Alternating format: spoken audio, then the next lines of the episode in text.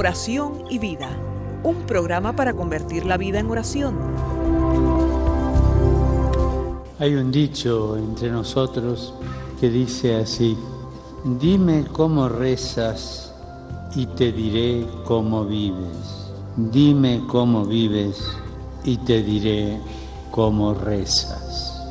Porque mostrándome cómo rezas, aprenderé a descubrir el Dios que vives y mostrándome cómo vives, aprenderé a creer en el Dios al que rezas.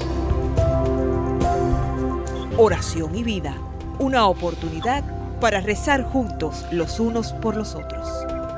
Que nuestra vida habla de la oración y la oración habla de nuestra vida.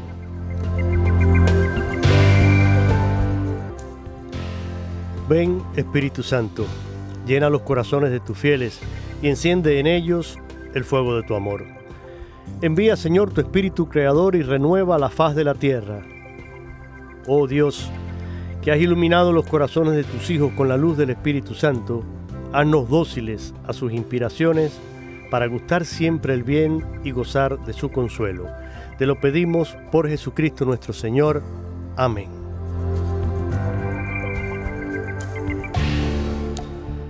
Como siempre, mis queridos amigos y hermanos en Cristo, es una bendición el poder estar aquí, detrás de estos micrófonos en el estudio 4 de Radio Católica Mundial en la ciudad de Birmingham, Alabama, y tenerles a ustedes que forman parte de esta gran familia radial. Con alegría, una vez más, les doy la bienvenida a este nuevo programa de oración y vida. Hoy en compañía de el querido padre Roberto Mena. El padre Roberto Mena ya prácticamente, bueno, no necesita presentación, pero siempre hay nuevos oyentes, siempre hay quien quizás sintoniza por primera vez.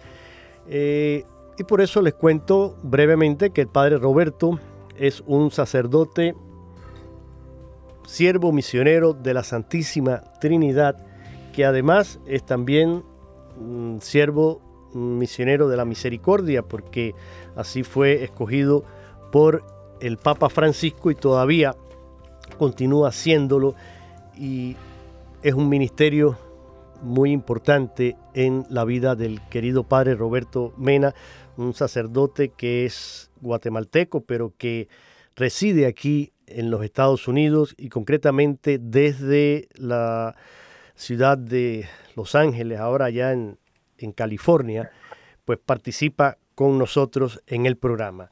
Y con el padre Roberto siempre tocamos temas eh, que tienen que ver, como con el resto de nuestros invitados, con nuestra formación integral, pero también con él lo hacemos teniendo presente un poco el, el caminar de la iglesia y concretamente aquí en los Estados Unidos los obispos, la conferencia episcopal norteamericana, ha lanzado un trienio de eh, digamos, avivamiento eucarístico, le han llamado ellos. Es un esfuerzo que quiere centrar a toda la iglesia en el misterio de la Eucaristía. Ayudar a que quienes participamos en la celebración de la misa y quienes creemos en la presencia real de Cristo en la Eucaristía, descubramos más su misterio de amor, que nos acerquemos con mayor devoción, que nos convirtamos en realmente hombres y mujeres eucarísticos, que no desaprovechemos ninguna oportunidad para visitar a Jesús sacramentado ahí en el sagrario. Y pensando en esto, eh, el Padre Roberto y yo pues hemos iniciado un ciclo de programas que tienen que ver todos con la mm, Eucaristía y que nos ayuden un poco a también poner nuestro granito de arena en este avivamiento eucarístico. Y después de haber visto ya eh, todo lo referente a la Eucaristía en el catecismo y también haber visto lo que algunos santos comentaban sobre la Eucaristía, vamos ahora a enfocarnos en algunos de los milagros eucarísticos que existen alrededor del mundo. Vamos a compartir ahora con ustedes y pero antes quiero mm, saludar al Padre y que Él pueda también saludarles a ustedes. Padre, bienvenido.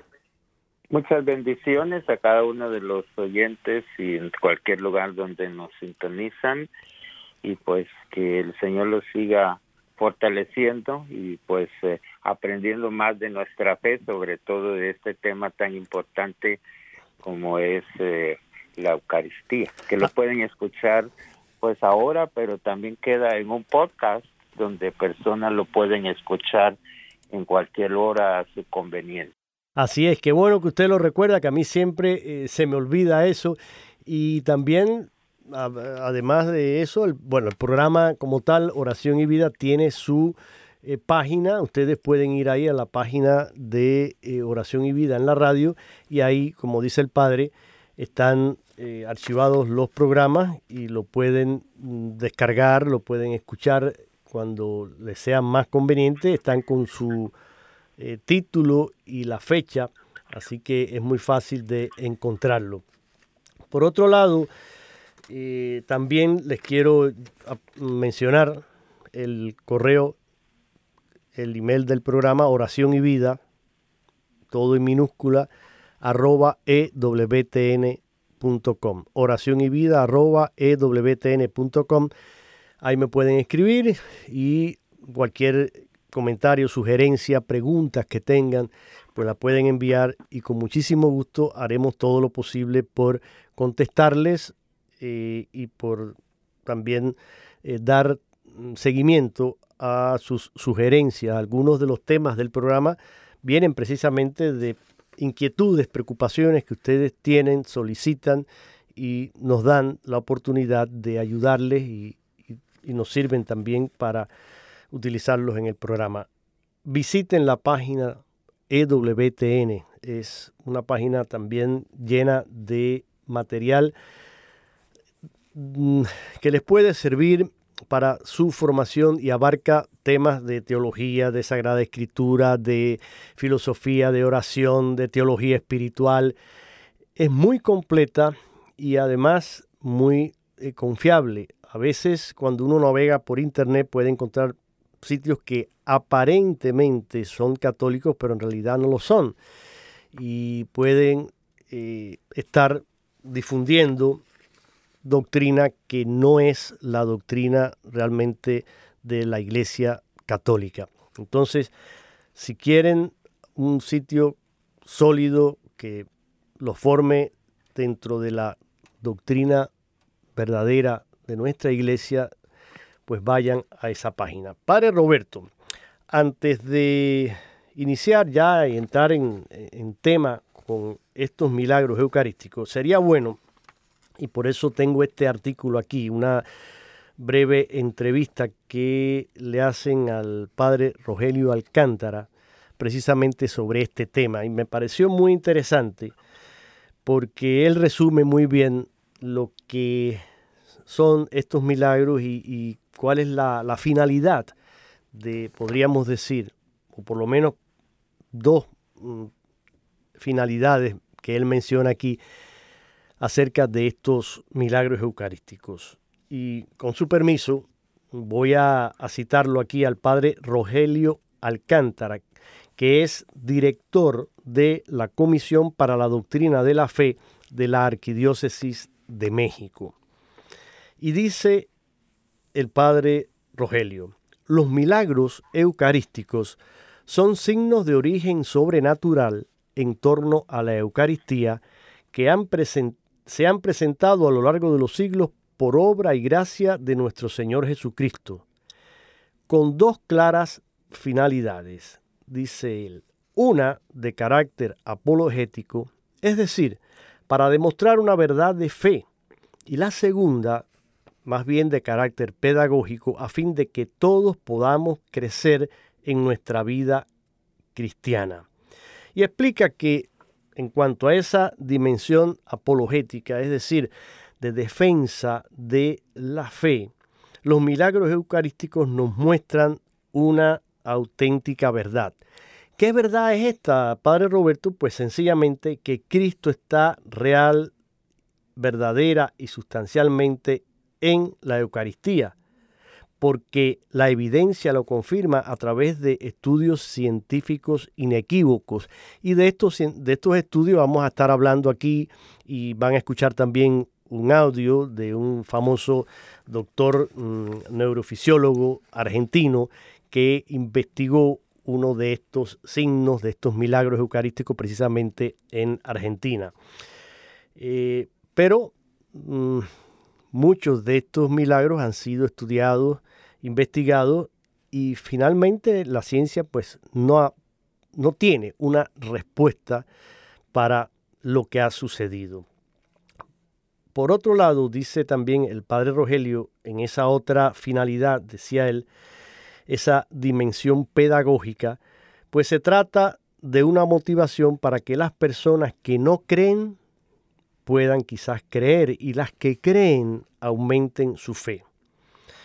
Eh, por eso, en este sentido, explica él que cuando se registra un milagro eucarístico, pues se impulsa y se refuerza la fe de las personas con evidencias, con signos de credibilidad que están dirigidos a los hombres en la búsqueda de la salvación.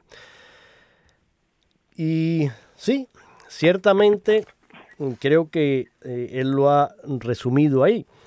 Y mm, creo que a lo largo de la historia de la iglesia pues, hay cientos de casos reconocidos como milagros eucarísticos, pero repito, siempre mm, frente a esto, la iglesia es muy prudente, mm, hay mucha también eh, falsificación, ha habido también situaciones en las que al final se ha descubierto que no lo es, que es un fraude o que se ha malinterpretado un hecho que ha ocurrido. Pero sin embargo, hay otros muchos, como veremos ahora, que sí mm, son una muestra fehaciente de que Cristo está ahí realmente presente. Con esto, Padre, le cedo la palabra. Muy bien, pues eh, por eso es que en todas partes del mundo, donde se celebra la Eucaristía en todos los tiempos, Jesús sacramentado se ha manifestado de formas extraordinarias y yo creo que todos los sacerdotes de alguna manera hemos experimentado algún milagro eucarístico, pero que lo tenemos a nivel privado, ¿ya? Porque Jesús sacramentado siempre se manifiesta a cada fiel también cuando lo recibe en la comunión hay tantos testimonios entonces es más que todo para aumentar la fe en los creyentes y aquellos que son descreídos y sacrílegos se conviertan a Dios. Entonces, por eso los milagros eucarísticos ponen de manifiesto cuál es el inmenso valor de la Santa Eucaristía. Y creo que esta iniciativa que han tenido los obispos de tener este avivamiento eucarístico puede ayudar a las comunidades eh, donde la Eucaristía no es valorada de la manera que el Concilio Vaticano II y que todos los documentos de la Iglesia nos están enseñando, porque en cada hostia consagrada se encarna y toma parte Jesucristo vivo. Cada vez que el sacerdote pronuncia las palabras de la consagración, igualmente en el cáliz se transforma el simple vino en la sangre de Cristo. Entonces, para mí hay un milagro eucarístico en cada misa que nosotros participamos, así como yo suelo decir que todas las misas son misas de sanación. Exacto. También en cada cada misa es un milagro eucarístico porque Jesús se hace presente con todo su cuerpo, sangre, alma y divinidad. Correcto. Y fíjese, Padre, yo quisiera que los que nos están escuchando tomaran nota y fueran cuando termine el programa, vayan, busquen su Biblia o su Nuevo Testamento y vayan al Evangelio de San Juan. Les voy a recomendar que lean el capítulo 6 del Evangelio de San Juan. El cuerpo de Cristo, pan de vida. Eh, y dice así, y es palabra de el Señor. Dice, yo soy el pan de vida. Voy a citar el Evangelio según San Juan capítulo 6, versículos del 48 al 57. Dice así, yo soy el pan de vida. Sus antepasados comieron el maná en el desierto, pero murieron. Aquí tienen el pan que baja del cielo para que lo coman y ya no mueran. Yo soy el pan vivo que ha bajado del cielo. El que coma de este pan vivirá para siempre. El pan que yo daré es mi carne y lo daré para la vida del mundo. Los judíos discutían entre sí, ¿cómo puede éste darnos a comer carne? Jesús les dijo, en verdad les digo que si no comen la carne del Hijo del Hombre y no beben su sangre, no tienen vida en ustedes. El que come mi carne y bebe mi sangre, vive de vida eterna, y yo lo resucitaré el último día. Mi carne es verdadera comida y mi sangre es verdadera bebida. El que come mi carne y bebe mi sangre permanece en mí y yo en él. Como el Padre, que es vida, me envió y yo vivo por el Padre, así quien me come vivirá por mí. Este es el pan que ha bajado del cielo. Pero no como el de vuestros antepasados que comieron y después murieron. El que coma este pan vivirá para siempre. Repito, capítulo 6 del Evangelio de San Juan, versículos 48 al 57. Palabra de Cristo. Entonces, ¿por qué lo he citado, Padre Roberto? Porque ahí habla muy claramente de la carne y la sangre del Señor. Y estos milagros eucarísticos que vamos a ver ahora y que vamos a mencionar y vamos a comentar, pues tienen que ver con eso, precisamente hostias consagradas en las que ha aparecido sangre y carne del corazón de Jesús. Y no debería sorprendernos, Él lo ha dicho ahí en su Evangelio. Vamos entonces a citar alguno de estos, Padre. A ver. Sí, pues de esos milagros eucarísticos, pues eh, hay muchos.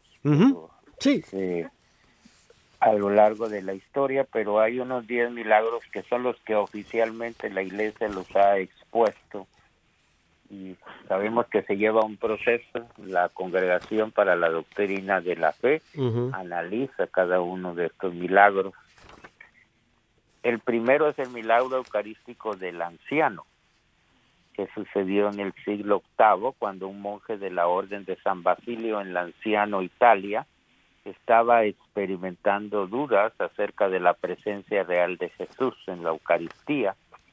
Y en medio de una Eucaristía, mientras decía las palabras de la consagración, vio como el pan se transformó en carne humana, la sangre se coaguló en cinco coágulos, se puede ver y visitar esa carne y sangre milagrosa en la iglesia de San Francisco en Lanciano, Italia. Fue sometido al análisis científico del doctor Odoardo Linoli, jefe de servicio de los hospitales reunidos de Arezzo, profesor de anatomía, historia patológica y de química y microscopía clínica. Y el doctor Ruggero Bertelli, profesor emérito de anatomía humana en la Universidad de Siena. Entonces, los resultados de su informe con fecha de 4 de marzo del año 1971 son los siguientes.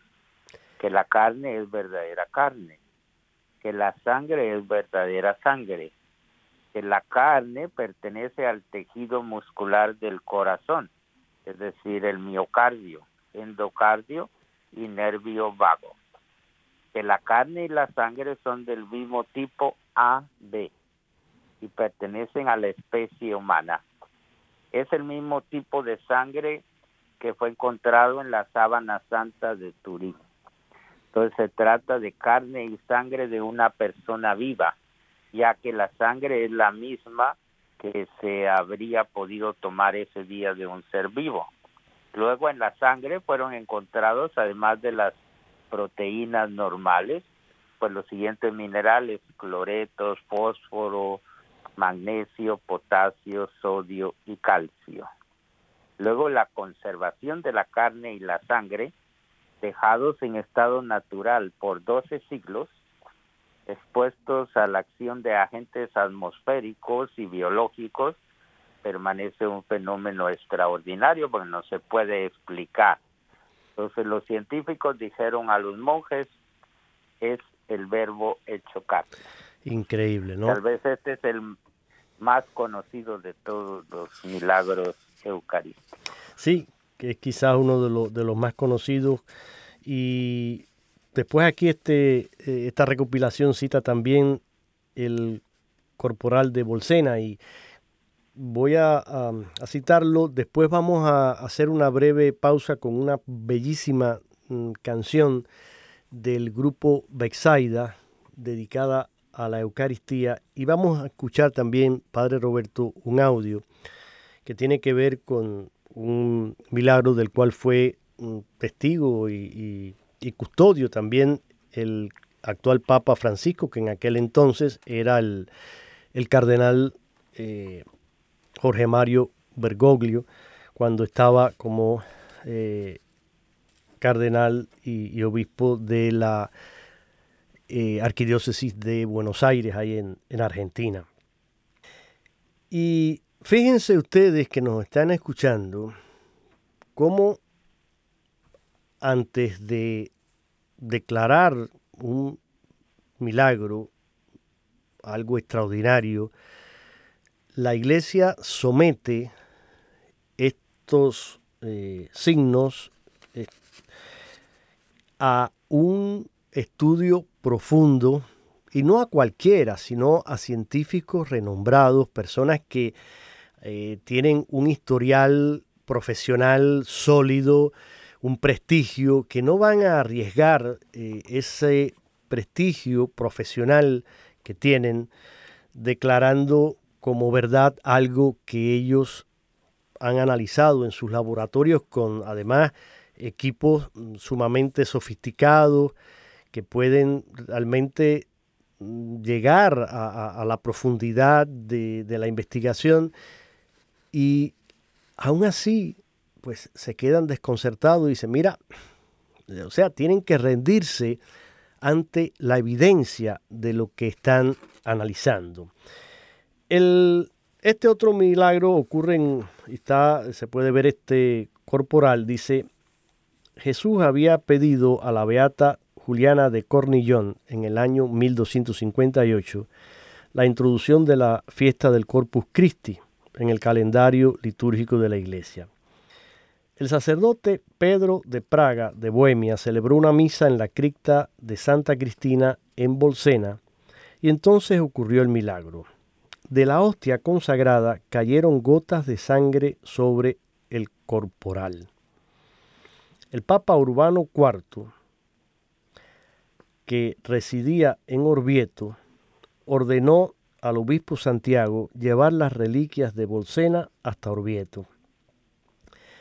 Luego el Papa emitió la bula Transiturus de Mundu, el 11 de agosto de 1264, donde prescribió que el jueves después de la octava de Pentecostés sea celebrada la fiesta en honor del cuerpo del Señor. Santo Tomás de Aquino fue encargado por el Papa de componer el oficio de la celebración y en 1290 fue construida la Catedral de Orvieto llamada lirio de las catedrales. Dentro de esta hermosa catedral, el corporal se mantiene en exhibición y quienes tienen la posibilidad de visitarla pueden admirar este milagro eucarístico. Yo tuve la bendición junto con mi familia de visitar esta catedral y ver este milagro eucarístico. Pero hace unos minutos, padre, yo mencionaba un audio que tengo aquí para compartir con todos los radioescuchas, donde vamos a escuchar la voz del el doctor Ricardo Castellón, que es un neurofisiólogo argentino, que tuvo la posibilidad de analizar desde el punto de vista científico y médico un milagro eucarístico ocurrido allí en Argentina. Y en él también menciona al final eh, este milagro de Orvieto y también hace referencia al milagro del anciano. Antes de irnos a la canción, me gustaría escuchar, porque él lo, el, tono de su voz, la forma en que él lo explica y, lo menciona, y menciona este, precisamente al final del audio, van a escuchar este, eh, la mención a este milagro de Orvieto, pero él habla de ese, ¿cómo se llama?, milagro que ocurrió en Buenos Aires y que le fue encomendado a él para que lo investigara. Y él lo lleva a, otros científicos también. Vamos a escuchar esto porque realmente es fascinante eh, la manera en que él lo narra y los científicos lo que responden ante la muestra que se les lleva para ser analizada. Vamos a escuchar al doctor Ricardo Castillo. Ahora voy a entrar a un tema que es muy interesante y que seguramente lo voy a tratar con más profundidad. Me llama el cardenal de Buenos Aires. Les recalco esto porque la Iglesia, después de tantos años de trabajo, valora estas investigaciones. Entonces me llaman porque en Buenos Aires resulta que hoy hay la moda de que cierta gente comulga con la mano. Entonces alguien hizo caer la hostia y como la hostia estaba sucia, ya no la quiso levantar, consagrada. Entonces alguien le avisa al sacerdote, el sacerdote la toma y la pone en esta fuente y la deposita en agua para que eh, se disuelva, que es una norma que ellos tienen y luego le echan en una plantita.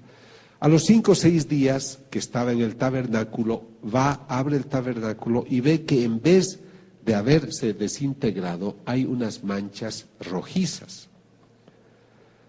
En sus distintas formas ve que el líquido aumenta en los días sucesivos y es ahí donde me invitan a mí a tomar una muestra y saber de qué se trata.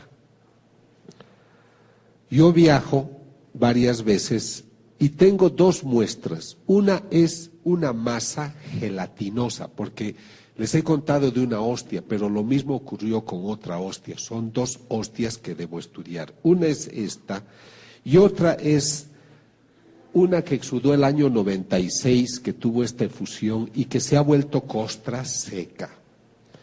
Ahora, yo viajo a Norteamérica, a unos laboratorios de California, llevando esta muestra. Yo no les digo esto viene de una hostia.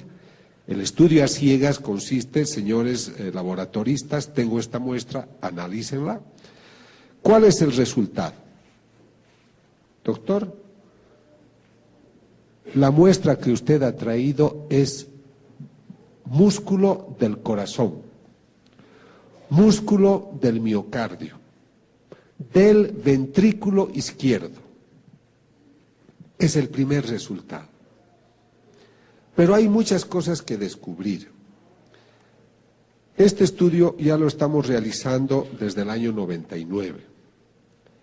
Pero hace unas hace un par de meses descubrimos que había un gran experto en cardiología, en patología y en bioquímica. Es el único profesor que ha escrito un libro ¿Cómo pronosticar de qué ha muerto una persona cuando el corazón ha sido lesionado? Entonces, este profesor es un profesor muy famoso, el profesor Tsugibe. Entonces, se le entregan a él las muestras y él dice, esta persona que tenía este corazón tiene que haber muerto muy maltratada, porque en su corazón hay lesiones que muestran que ha sido muy golpeado. A este hombre lo han torturado. Él no sabe que esto es una hostia. Y luego, ¿qué es lo que sucede? Él dice, pero algo ustedes me tienen que explicar. ¿Cómo es posible que cuando yo estaba estudiando esta muestra, la muestra palpitaba, latía. Así que explíquenme cómo le sacan ustedes el corazón a un muerto y me lo traen vivo hasta mi laboratorio en Nueva York. Profesor Tsugibe, no es lo que usted piensa. Esta es una hostia consagrada que ha empezado a sangrar. Pero ahí no termina la cosa porque como él dijo, díganme cómo es posible que esté viva. Les estoy hablando de que esto estoy estudiando desde el, desde el 99. Eh, Son cinco años, amigos, que la muestra está en mi poder. Entonces yo viajo al laboratorio de Buenos Aires hace pocas semanas y busco los documentos de los primeros estudios que se hicieron en Buenos Aires y escribe la laboratorista que ha hecho el primer análisis. Dice, se observan unos líquidos, glóbulos rojos, se observan ah, glóbulos blancos, eh, hemoglobina. Lo que me llama la atención es que las células estén palpitando y que estén latiendo. Células estén palpitando y que estén latiendo. Pero ya habían pasado varios días. A los 15 minutos los glóbulos rojos, los glóbulos blancos ya se descomponen. Entonces, ahí es que me interesó mucho el tema del corazón y me entero de que en el siglo VIII, en Lanciano, una población al sur de Italia, un sacerdote celebraba la misa y dudaba si Cristo estaba presente en la Eucaristía o no. Él dudó y el momento de su duda, la hostia se vuelve sangre, eh, se, vuelve sangre y se coagula. Y se vuelve esta pieza de carne que si ustedes van hoy o viajan después a Lanchano la pueden ver, veo que algunos ya lo han hecho, pero el vino se vuelve unos grumos que son cinco grumos de sangre, es como un algodoncito de sangre pero son de distinto tamaño los cinco y cada uno pesa igual. Y ellos, los italianos, la conferencia episcopal, invita en los años 70, esto ocurrido en el siglo VIII, repito, pero se conserva. Y entonces invitan a este profesor, que es el profesor Linole, experto en bioquímica, patólogo, a que haga estudio. Y este doctor nos dice, es músculo del corazón igual que la muestra que ustedes tienen. O sea que la muestra que yo tengo de la hostia de, Buenos Aires, que es de los años 90, 2000, es la misma que esta, es de la misma persona. ¿Qué opina? Yo no soy nadie para poder decirles, esta es la prueba, pero yo creo, quiero ponerles sobre la mesa los resultados de las investigaciones para que ustedes lo mediten y ustedes lleguen a sus propias conclusiones. Entonces, yo creo que ustedes tienen que meditar qué nos está queriendo decir el Señor a través de los siglos. Pero luego me entero que en el siglo XIII, también otra persona, otro sacerdote, no creía que Cristo estaba presente, esto en Orvieto, en Italia también, y cuando está dudando de que si Cristo está presente en la Eucaristía o no, el corporal que tiene se llena de sangre. Pero aquí ocurre algo impresionante, porque la sangre chorrea el altar y cae al suelo, y el piso es de mármol, y si ustedes van a ver hoy, ha penetrado la sangre al mármol y está ahí. Entonces sale, rebalsa y penetra es debido a esta experiencia del siglo XIII que el Papa Urbano, que se encontraba cerca de Orvieto, viaja al lugar a ver este milagro y Urbano IV pide a, Santo Tomás de Aquino hacer la misa, el ritual, la ceremonia para establecer la fiesta de Corpus Christi. O sea que sepan ustedes de que la fiesta de Corpus Christi nace de un milagro eucarístico. Hasta aquí, Padre Roberto, este eh, audio del profesor Roberto, eh, perdón, del doctor Ricardo Castellón. Creo que lo resume muy bien. Padre.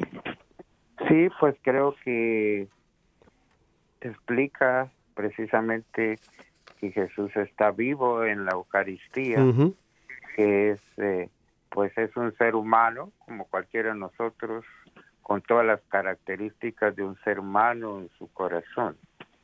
Y que por ser ser humano nos comprende a nosotros, pero también es verdadero Dios y verdadero hombre. Y que pues esos milagros lo que no entienden allí es donde entra la parte divina que es la acción amorosa de Dios que se hace presente en la Eucaristía para salvarnos. Por eso es que se renueva el sacrificio de la cruz en cada Eucaristía. Y al ver estos milagros, también nos animamos a creer más en la Eucaristía, a acudir a la Santa Misa y recibir la comunión con todas las condiciones de la gracia mm. para que produzca esos efectos de santificación en las almas de cada uno de nosotros. Eh, así es, Padre. Yo creo que lo hermoso de esto es que Dios no se escandaliza de, la poca fe que muchas veces tenemos. Incluso mm, hemos escuchado cómo parte de estos milagros han precisamente surgido de sacerdotes que han tenido dudas.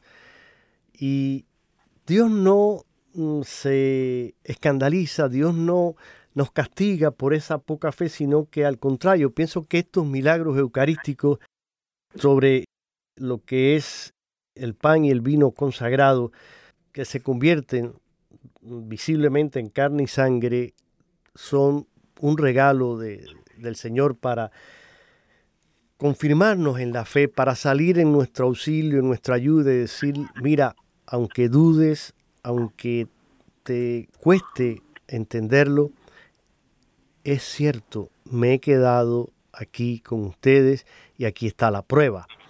Y por eso hay más, como ese milagro, padre de, Casia, ¿qué nos puede contar? Pues creo que ese milagro de Casia va identificando y a mí me llama la atención que cada milagro representa una dimensión diferente. En este, pues, eh, ocurrió en un pueblo de Italia llamado Casia en el año 1330. Un sacerdote había perdido su respeto por la Eucaristía y ejercía su ministerio sin gusto y por rutina. Entonces le llamaron para que llevara la comunión a un enfermo. En esta época eso se hacía solemnemente, se tocaba la campanilla por el camino hasta que llegara el sacerdote y el sacerdote lejos de hacerlo así colocó además la hostia consagrada dentro de su breviario, que es la oración que hacemos los sacerdotes de la liturgia de las horas, para transportarla. Imagínese sin el menor respeto ni delicadeza. Entonces, cuando llegó a la casa del enfermo, al abrir el libro, se encontró con dos manchas de sangre, una en cada página entre las que había estado depositada la sagrada forma. Una de las páginas se conserva en Perugia con un perfil del rostro de Cristo que se formó después en la mancha y la otra con la hostia adherida en el monasterio agustino de Casia donde se venera. Entonces, esto es muy importante y yo creo, como les digo, cada milagro revela una dimensión eh, diferente. Entonces, los sacerdotes que celebramos la Eucaristía todos los días, pues como seres humanos que somos, pues algunos pasan por dudas, dificultades en su fe, pero estos milagros yo creo que reaniman la fe del sacerdote, sobre todo al ver esos resultados y en sus propios ojos ver esa presencia real de Jesús en la Eucaristía. Y sí, y yo creo además, padre, que bueno, aquí habla de también de la rutina, ¿no? Que, que puede matar la, el, fervor, la devoción, eh, el amor, esa unción con la que debemos acercarnos a los sacramentos y, y con muchísima más razón a este de la Eucaristía en el que Cristo está realmente presente en su cuerpo, su sangre, su alma, su divinidad. Y a veces eh, uno es testigo cuando está en la celebración de la Eucaristía, de ver con cuánta distracción, con cuánta a veces falta de, respeto y de, devoción, digamos, muchas personas se acercan a comulgar. No quiero, a ver, no me malinterpreten, no estoy juzgando a nadie, solamente Dios juzga. Pero a veces, mm, involuntariamente, porque lo veo, porque yo también me levanto y tengo que ir en la fila a comulgar, y a veces veo, por ejemplo, mm, voy a citar mm, algunas cosas que he visto. He visto personas ir a comulgar masticando goma de mascar o, chicle o como quieran llamarle. yo me quedo así, Dios mío. Por otro lado, algunos van también y si en los bancos, en la, en esquina de los bancos que están pegados ahí al, pasillo por el que se forma la fila a la comunión, ven algún, eh, alguna persona conocida. Entonces, y tú ves que le van dando una palmadita, se saludan, y como si fuera un momento para socializar. Entonces, uno se queda así, y no es porque yo sea ni más santo ni más piadoso, porque tampoco lo soy, pero ese es un momento especialísimo. Tú estás a la espera de encontrarte con Cristo vivo. Es el sacramento por excelencia, con su presencia real allí. Tú te vas, vas a recibirle, vas a, va a ser Cristo tu alimento. Entonces hay que enfocar el alma, el corazón, la mente, a eso que vamos a, recibir. Hay que ir con espíritu de, oración, pidiendo la gracia al Espíritu Santo, a la Virgen María, que nos ayuden a penetrar eh, en esa verdad y que podamos hacerlo con todo el amor del mundo, con todo el respeto y luego una vez recibida esa comunión, retírate a tu banco y quédate en silencio, en oración, en acción de gracia, conversando con ese que está dentro de ti, en tu corazón, que lo llevas ahí. Por, unos minutos vas ahí a, tener eh, esa bendición de que Cristo haya visitado tu alma, tu cuerpo de una manera especialísima. algo como para, no sé, pensarlo, meditarlo y pedir esa gracia de amar cada vez más este sacramento. Padre, vamos a hacer, antes de mencionar un par de, quizás de milagros más en el tiempo que nos queda, pero quisiera mm, compartir esta bellísima canción del grupo Bexaida, que se titula Milagro de Amor. Vamos a escucharla.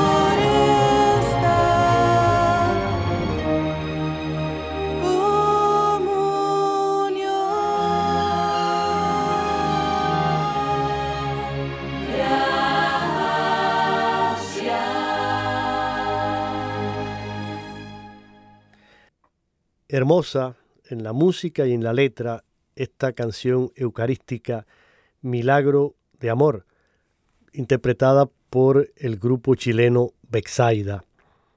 Y ya acercándonos, Padre Roberto, a los minutos finales del programa, quisiera mencionar uno de los milagros eucarísticos más recientes, quizás el más reciente, que tuvo lugar en Polonia en la Navidad del año 2013 y que recientemente pues, fue también aprobado por el Vaticano. Este milagro contiene tejido de un corazón sufriente y en agonía. En el año 2020, el padre Andrés Siombra, párroco de la iglesia de San Jacinto en Lénica, Polonia, cerca de la frontera con Alemania y República Checa, relató a EWTN en Polonia la historia del milagro eucarístico ocurrido en esa parroquia. En la Navidad del año 2013, la hostia consagrada cayó al suelo durante la distribución de la Santa Comunión y después esta hostia fue colocada en agua. Luego de diez días se descubrió que había una mancha roja en ella. Por este motivo, el obispo solicitó una investigación científica y se descubrió que, primero que todo, los científicos no lograban explicar el motivo de esta mancha roja, agregó el sacerdote. Sin embargo, en una investigación histopatológica detallada, se encontró un fragmento del músculo cardíaco en agonía bajo el microscopio, indicó el padre Siombra. Monseñor Stefan Sichi, entonces obispo de Lénica, creó una comisión para supervisar la hostia. En febrero del 2014, un pequeño fragmento fue colocado sobre un corporal y pasó por varias pruebas. El comunicado médico final del Departamento de Medicina Forense encontró que en la imagen histopatológica se encontró que los fragmentos contienen partes del músculo estriado transversal del corazón es más similar al músculo cardíaco. Las pruebas también determinaron que el tejido era de origen humano y hallaron que presentaba señales de sufrimiento. Dos años después, el 17 de abril del 2016, el siguiente obispo de Lénica, Monseñor Viniet Kierkowski, aprobó la veneración de la hostia sangrante, que tiene las características distintivas de un milagro eucarístico. De acuerdo a las recomendaciones del Vaticano, que mediante la Congregación para la Doctrina de la Fe dio su aprobación, el obispo pidió al padre Siombra preparar un lugar adecuado para las reliquias de tal forma que los fieles puedan venerarla. El padre Siombra dijo a EWTN Polonia que en estos años ha reunido diversas historias de personas que han llegado a la parroquia desde distintas partes del mundo y que han experimentado conversiones inesperadas en su vida. Con esto creo que podemos ir cerrando. Mm, padre, le dejo un par de minutos para su reflexión final eh, del programa en este día dedicado a los milagros eucarísticos, que pueden encontrar mucha información en, en internet, pero también si van a la página de WTN, ahí van a tenerlo.